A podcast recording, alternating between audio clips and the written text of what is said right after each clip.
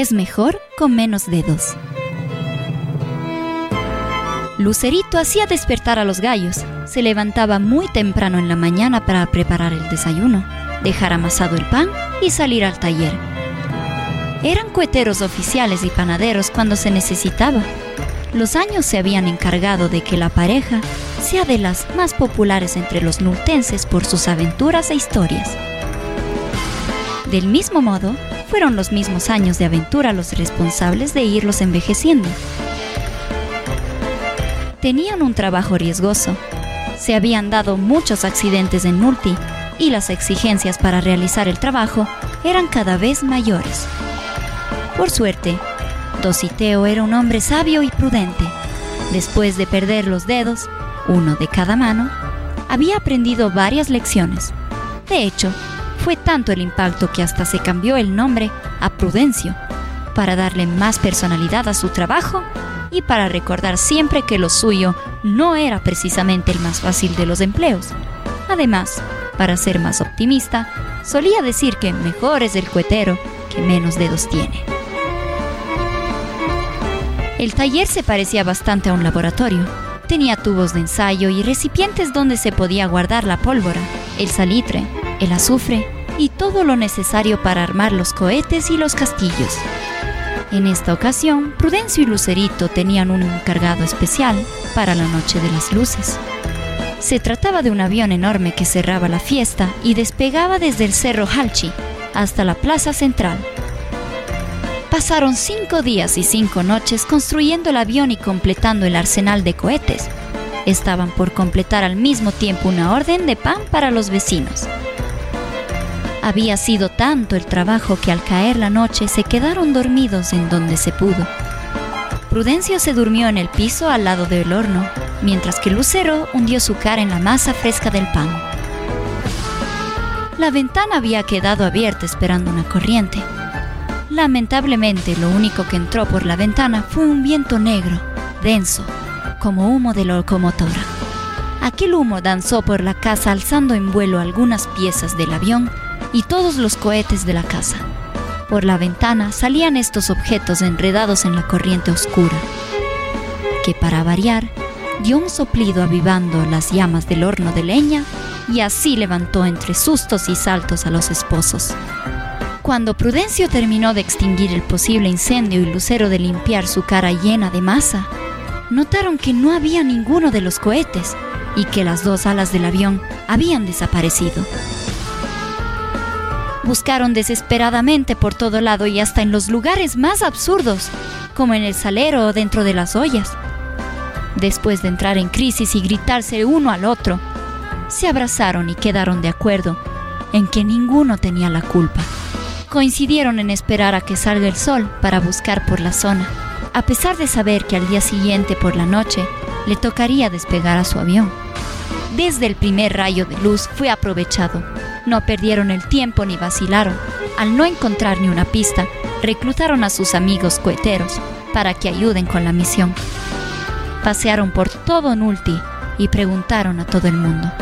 Nada de nada. Las alas habrán volado por algún lado y seguramente los cohetes están camino a Loja en manos de algunos contrabandistas, pensaba Lucerito, resignada.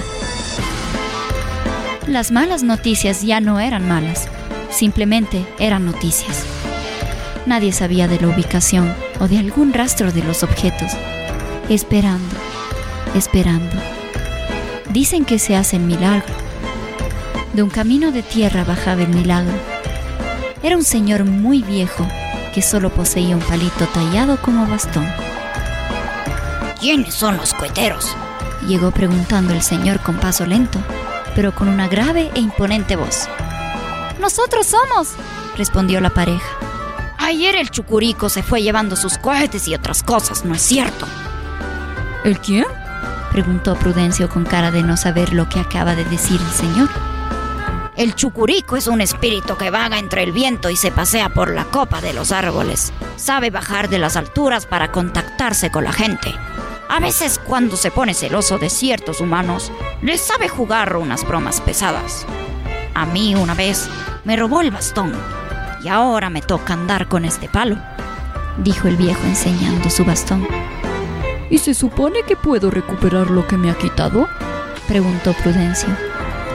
Claro, se dice que el chucurico devuelve las cosas cuando se logra verlo en su forma humana. Algunos dicen que es un señor gordo y otros que es una hermosa mujer. Vive arriba, en Halchi. Yo, por mi edad, no puedo subir. A lo mejor ustedes que están más jóvenes encuentran algo, dijo el anciano. No se diga más. Vamos por nuestras lámparas y si fue ese espíritu el que nos robó, me voy a encargar de que se arrepienta, dijo Lucero con tono enojado. Vayan con cuidado porque el chucurico puede camuflarse en lo que sea, dijo el señor retomando su marcha. Después de terminada la conversación, la silueta del hombre se esfumó. Parecía que se alejaba lento, pero su sombra se confundió con la gente de una forma misteriosa. Ya habían empezado los preparativos para la noche de las luces. Los compadres y las comadres ayudaban con el sonido y con la tarima para el show musical.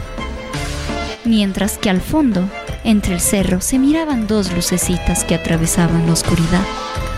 Eran los coheteros sosteniendo sus lámparas Petromax en busca de cualquier cosa. No sabían qué tan probable era encontrar a este chucurico. Tampoco habían pensado bien en que al estar camuflado en cualquier objeto podría resultar imposible distinguir a este espíritu. Estaba oscuro para poder mirar a larga distancia. Apenas lograban coordinar sus pasos para no caer. En cierto tramo, Lucero encontró dos de sus cohetes.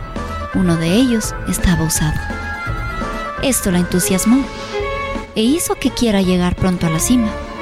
Ordenó a Prudencio que acelere el paso para no perder el poco tiempo que les quedaba. A medida que subían por la montaña, los cohetes de los otros artesanos empezaron a explotar. Eso ayudó a la pareja a poder mirar con mayor claridad su camino. El Cerro Halchi es una peña que se levanta atrás de la iglesia de Nulti. Cuando era niño, se acordaba Prudencio, sabía correr a toda velocidad para llegar a la cima. Hacía competencia con sus primos para saber quién era el más veloz. Ahora en esta caminata estaba un tanto distraído. Pensaba en la forma en la que el chucurico se los iba a presentar, y eso los ponía nervioso. Tan distraído estaba que dejó de mirar al suelo para apreciar los cohetes y se tropezó con un bastón, aquel bastón que hoy vieron en las manos del anciano. A su llegada a la cima no pudieron hacer otra cosa que descansar. No habían visto ni una mujer hermosa, ni un hombre gordo. Se dieron por vencidos y estaban agotados. Suspiraron del cansancio y nunca se habían sentido tan tristes mirando los cohetes explotar. Por alguna razón, decidieron sentarse en calma, dejando de lado su problema.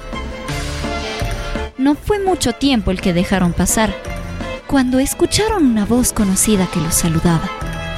Voltearon para verificar quién les hablaba. Y ahí estaba el anciano con el bastón en su mano derecha y subiendo al avión ya armado. Entre el anciano y el avión se paseaba este aire antes descrito como de locomotora. Poco a poco fue despegando el avión del piso hasta saltar al acantilado para asombro de los dueños, su avión decorado de luces volaba entre las explosiones de cohetes y se robaba así el aplauso de todos los asistentes.